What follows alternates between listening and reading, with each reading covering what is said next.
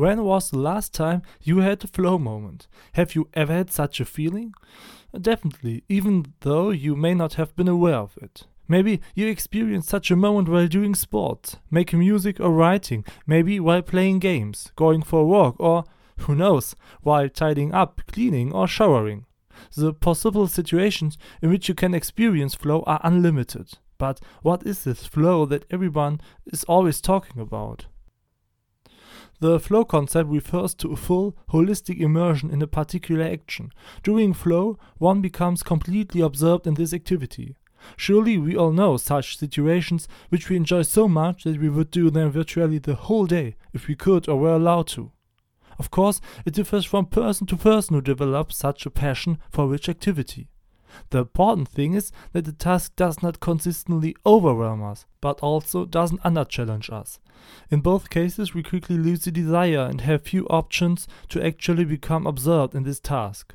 The flow concept was developed by US psychologist Mihaly Csikszentmihalyi and his team.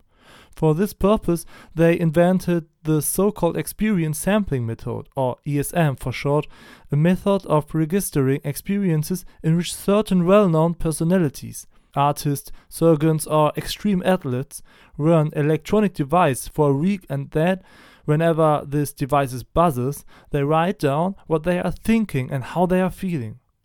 At the end of the week, each participant delivers his or her recordings, a written film about his or her life, compiled from representative moments. From this, it was then possible to deduce whether and when people were in this particularly euphoric state. The flow effect has a direct benefit for one's own quality of life because satisfaction is increased by regular flow moments. If you feel like getting into a flow mood yourself, you can follow a few simple rules. The key steps in this process are to A. Set an overall goal and as many sub goals as are realistically possible. B. Find methods to measure progress toward the goals you have set. C. Focus on what you're doing and increasingly fine tune the challenges associated with the activity.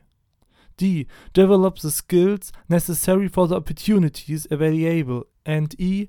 Raise the bar when the activity gets boring. Oh, yes, it helps, especially in the beginning, if the work in which you want to generate flow is basically enjoyable for you and you are intrinsically motivated. That means you do such an activity even or especially without money or other motivations. Flow is therefore a possibility to fully exploit your potential and to realize what you are capable of. And not because others demand it, but simply to get to know yourself better. Anyone who has ever experienced flow knows how wonderful it is to be completely absorbed in an activity and to be focused only on the one thing. So here's my free tip. Throw yourself into your own flow adventure, but take your time.